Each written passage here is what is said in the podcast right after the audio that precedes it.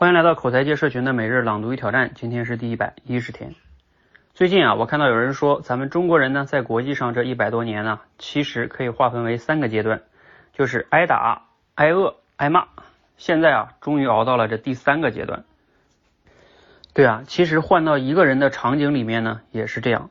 如果你弱到了不堪一击的程度，那遇到了强者，肯定是二话不说就挨揍，因为强者根本不必顾及你的感受。这是挨打的阶段，到了下一个阶段呢，没有那么弱了，强者会把你纳入到他的系统，剥削你，让你处在价值链的低端。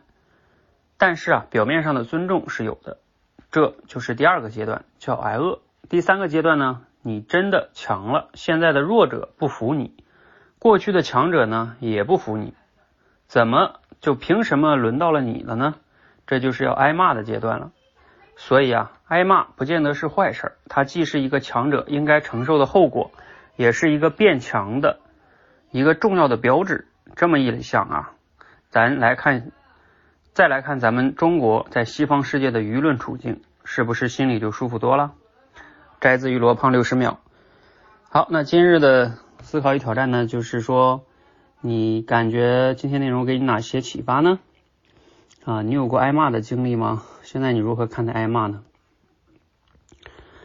呃，我觉得今天这个角度呢，确实给挨骂哈，让我们重新的去思考一下，是不是是不是自己变得太强了，所以才挨骂呢？你看那些所有那些真正的明星哈，大明星们，往往都会有他很多的粉丝，也有很多他的黑粉们哈，不断的骂他，那证明他确实很强哈。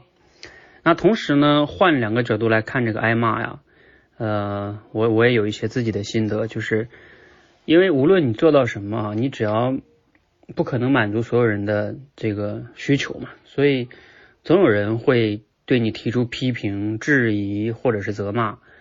那这个时候呢，你可以分两个角度看啊，我过去就是这样的哈，一方面呢是。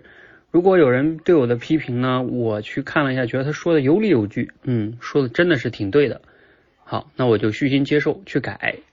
如果这个人呢是完全凭个人感觉、情绪化的表达，啊，我要么把他直接拉黑，我我我不跟他沟通，嗯，因为他这个只是他个人的一个情绪化的表达，也没有什么依据，是吧？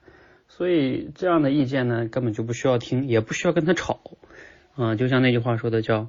狗咬你一口，你为什么还要咬狗一口呢？是吧？所以，那从这嗯三个角度来去再重新审视这个挨骂这个经这件事儿啊，你可能就不一样了，是吧？第一个，你可以觉得挨骂代表了你越来越强；第二个呢是，嗯，你被别人骂了之后呢，你可以分析一下是否别人骂的有道理，有道理咱们就改啊。那第三个就是没道理的，那就让他去吧，少理他，是吧？